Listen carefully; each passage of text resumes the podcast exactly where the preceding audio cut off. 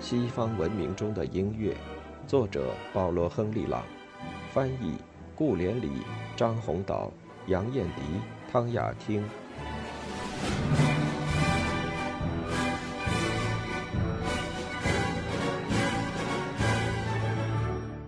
约翰·塞巴斯蒂安·巴赫，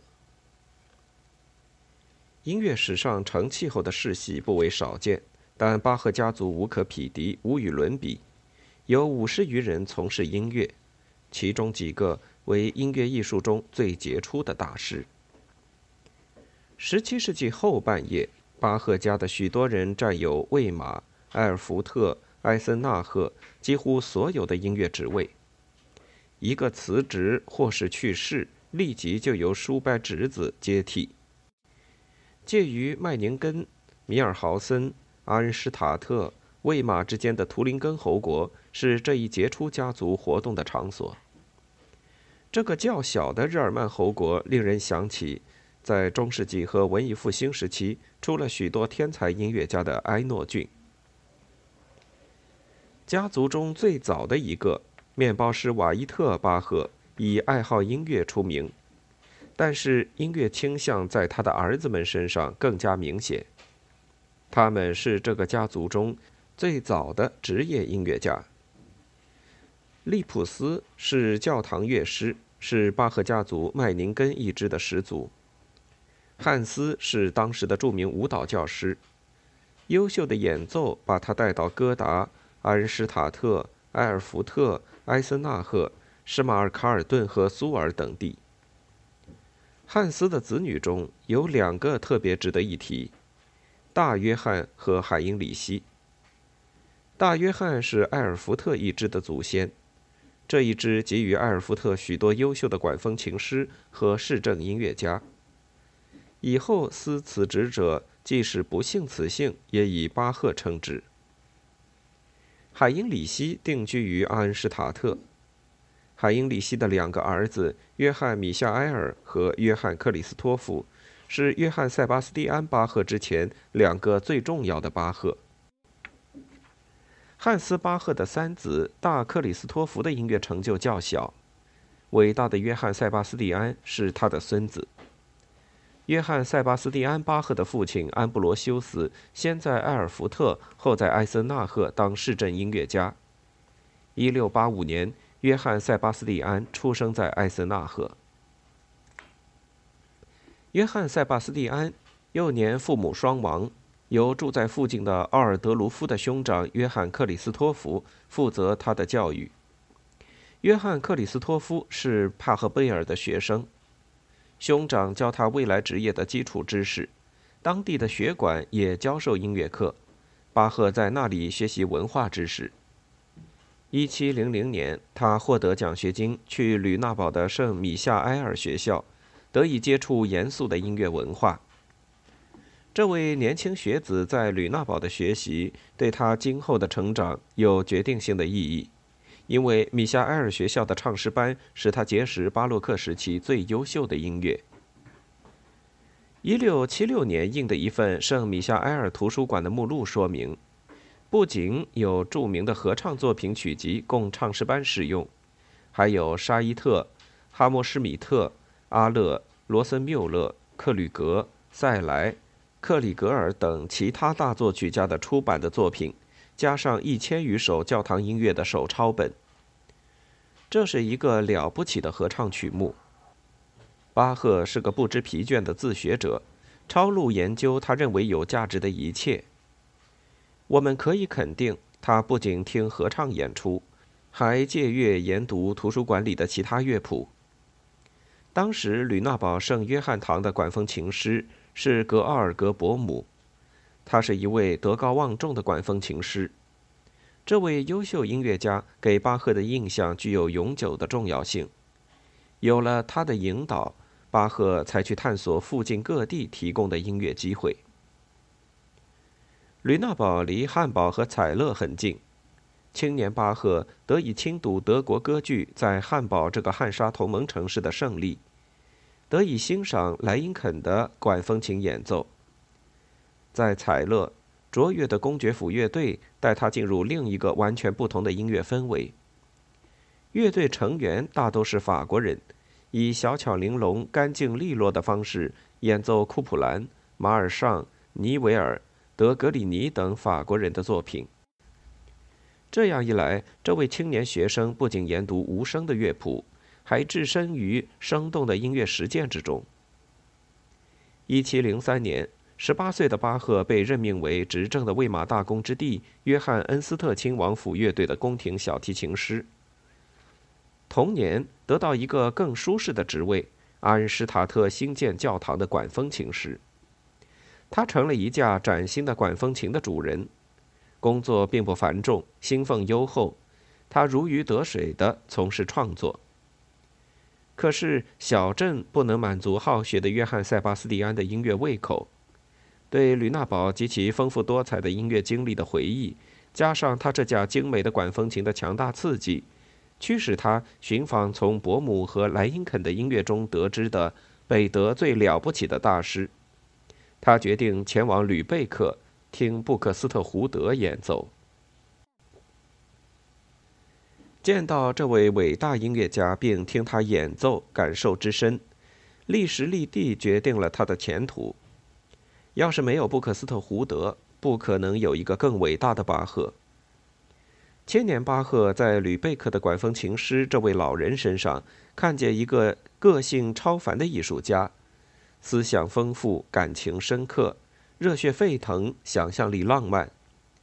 老作曲家的沉重的副歌、炫技的前奏，以及飞驰轰鸣的脚踏板经过句、变幻不居的主题、梦幻般浪漫色彩的夏空和帕萨卡利亚，听得巴赫如痴如醉，给他的风格留下不可磨灭的印记。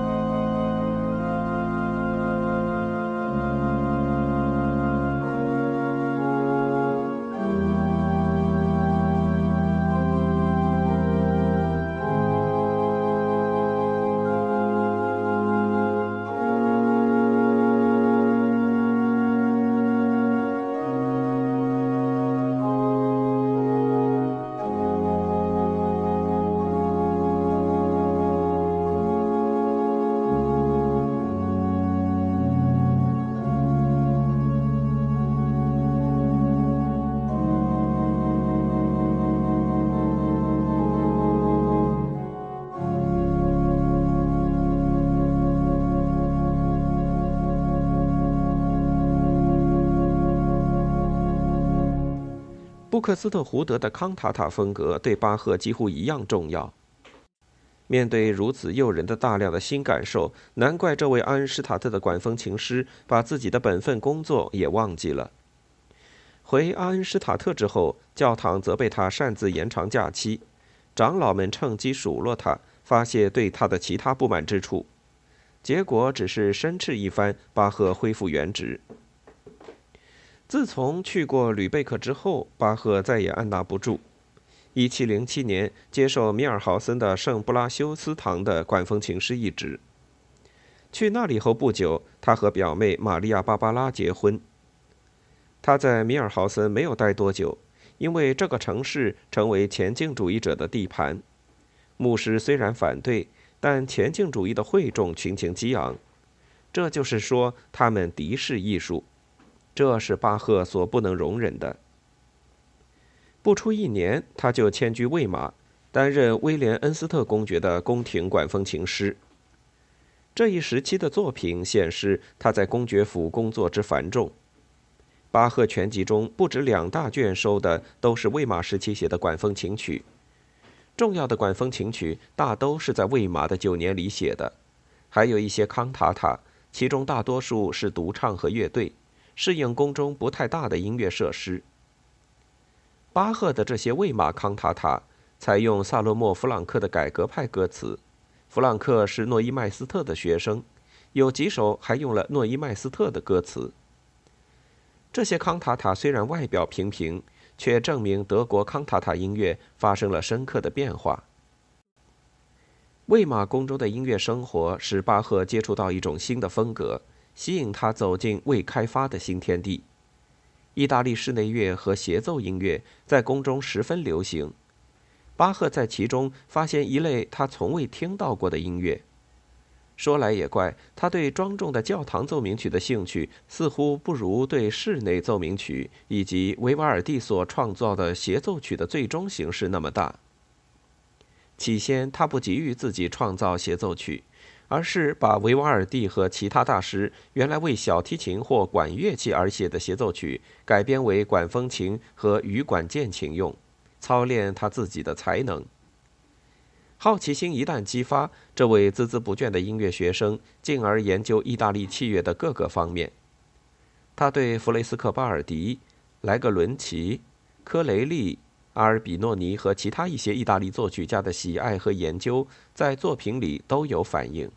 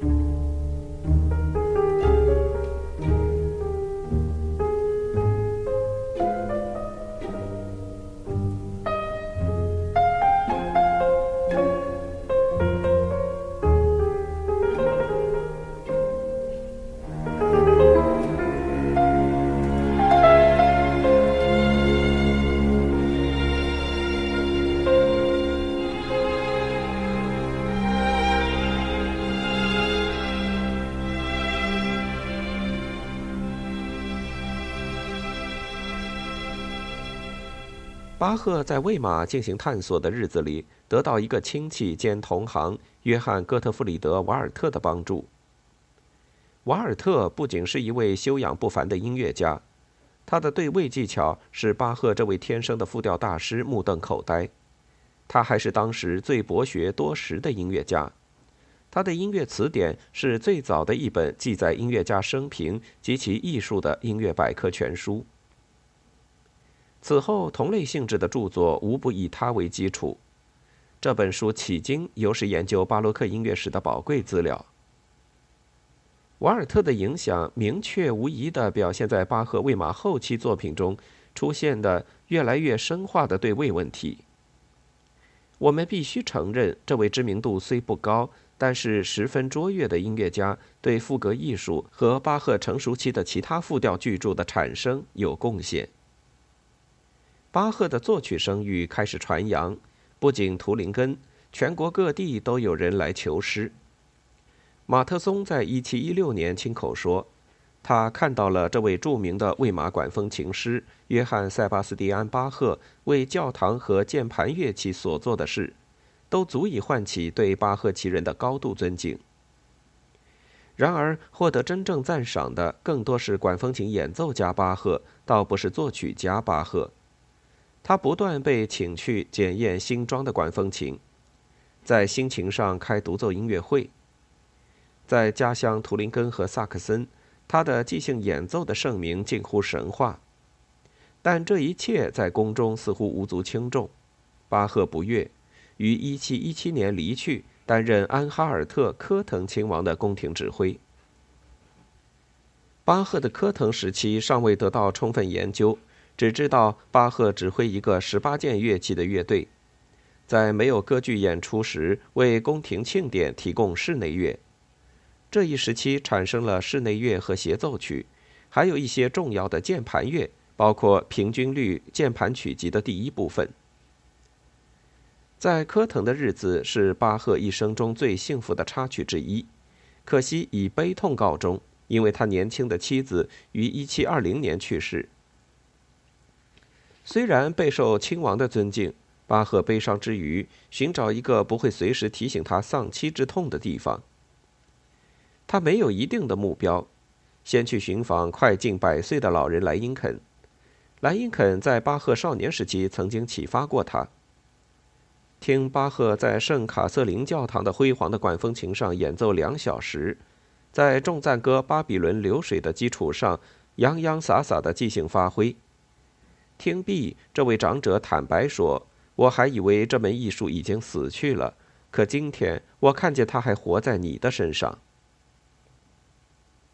同时，巴赫续弦，妻子是安娜·马格德莱娜，他寻找一个有良好的路德派学校的地方安家。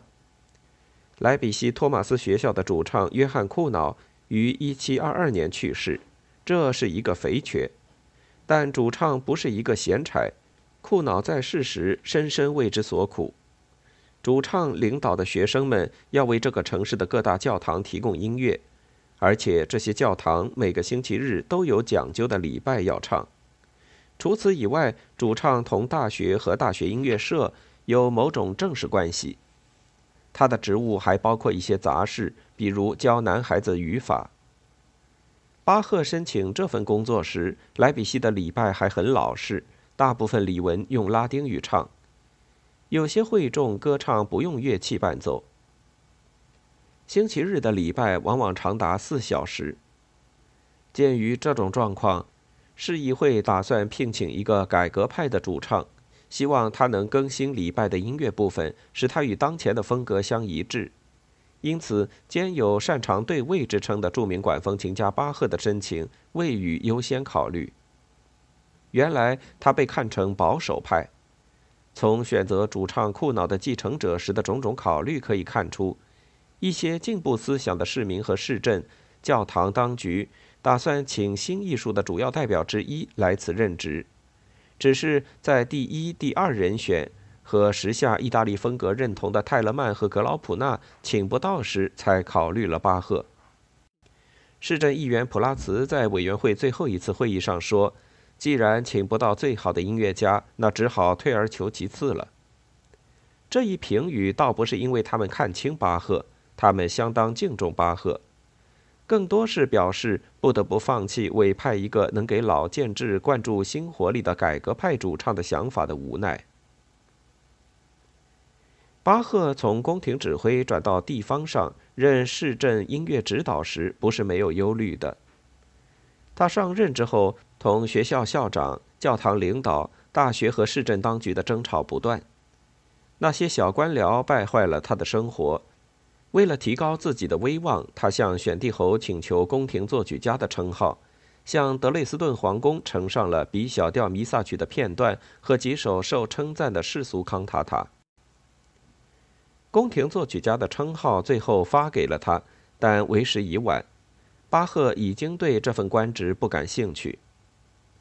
正当亨德尔以他的清唱剧叱咤风云之际，巴赫似乎放弃了为艺术原则的不断奋斗，隐退家中，足不出户图个清静。他是一个意志坚强、气质冲动的人，受不了校长恩内斯蒂和负责音乐活动的大学领导对他小题大做的逼迫，受不了学生水平下降、不能胜任他的作品所要求的音乐任务。一七三五年后，他的活动呈现间歇。虽然那一年还是创作了二十首康塔塔，他甚至放弃为复活节创作一套音乐曲目的权利，而演奏别人的作品。一定是在这种情况下，他抄了一个不重要的图林根作曲家根据《路加福音》写的受难曲的片段。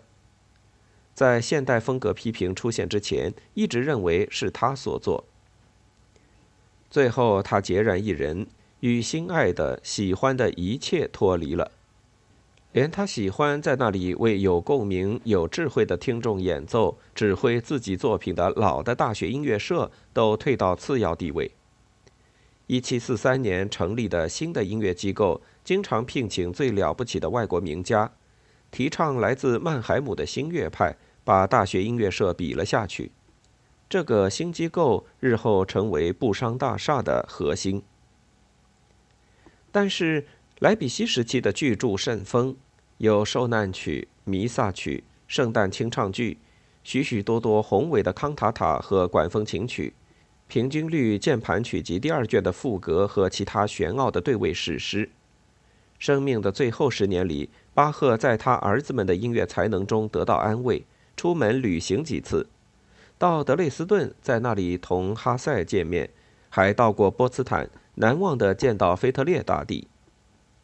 他不断抄谱，损坏了视力，到最后几年几乎完全失明。不过他仍有强烈的创作欲望。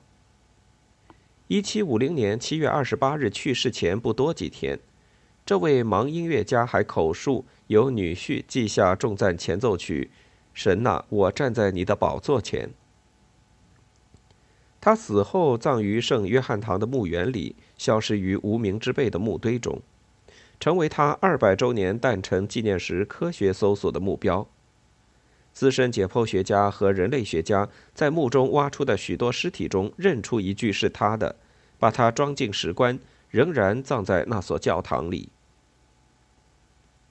不论从哪一个角度研究巴赫，都有巨大的困难挡路。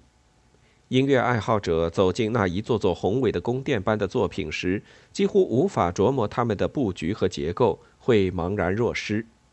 因为在欣赏那几何奇迹般的严峻建筑之时，会感到一阵阵温柔的诗意侵袭整个身心。这诗意发自那巍峨建筑的一丝不苟的精美装饰。可是，当他转而探索诗意的来源时，只看见一座秩序和逻辑永恒不变的建筑的墙与柱。评论家拜倒在那无限的智慧和专业知识面前，热烈寻找那些喷发出信仰、渴望、欣喜之巨流的渠道。但他也被绝对数学和绝对诗意的二元统一所困惑，毫无办法之下，只好一小节一小节地解剖这些杰作。计数、筛洗、归类，此路不通，就走向另一极端，试图在每一根线条中读出其象征性的含义。学者则从意大利巴洛克和德国主唱艺术中挖掘巴赫音乐的创造性因素，千方百计把它们焊接。岂知这一切本来就是配得整整齐齐的，他们真是大惑不解。斯蒂安·巴赫是文化史上与时代的艺术倾向隔绝的最杰出例子。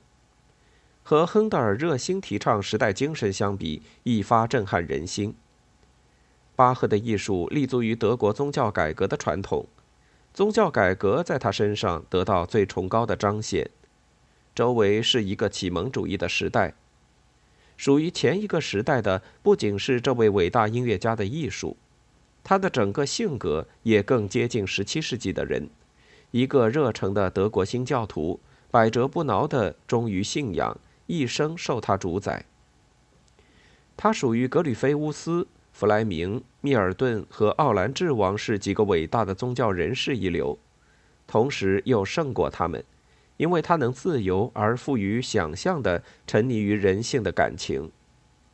他恪守新教的示范主义，一片忠心诚意，但他不要派别之间的争吵，不要喋喋不休的教条主义，那些东西使新教德国受害不浅。对他来说。宗教的积极方面才是有生力量。前进主义者除了灵修歌曲之外，凡是宗教音乐一概反对，所以他的康塔塔的词作者中没有一个前进主义者。然而，巴赫一方面回避前进主义，讨厌他们对待生活的消极态度，一方面又热心地弥合正宗的路德教义者同流行的前进主义者之间的裂痕。正因为如此。他才和一部流行的赞美诗歌集的编辑格奥尔格·克里斯蒂安·谢梅利合作，提供了几首原创曲调，还改编了一些。然而，尽管他反对前进主义信条，巴赫的艺术不可能完全避免周围的前进主义精神的影响。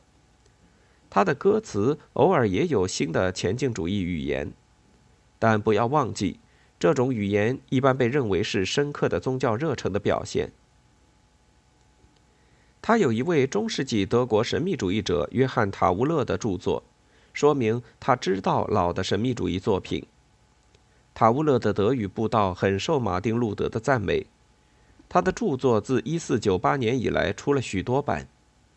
另一方面，他的诗歌知识局限于赞美诗之类的宗教抒情，这里所体现的精神对他的同时代人来说已不现实。因而，他们对受这种过时的宗教诗歌启发而写的音乐没有深刻的印象。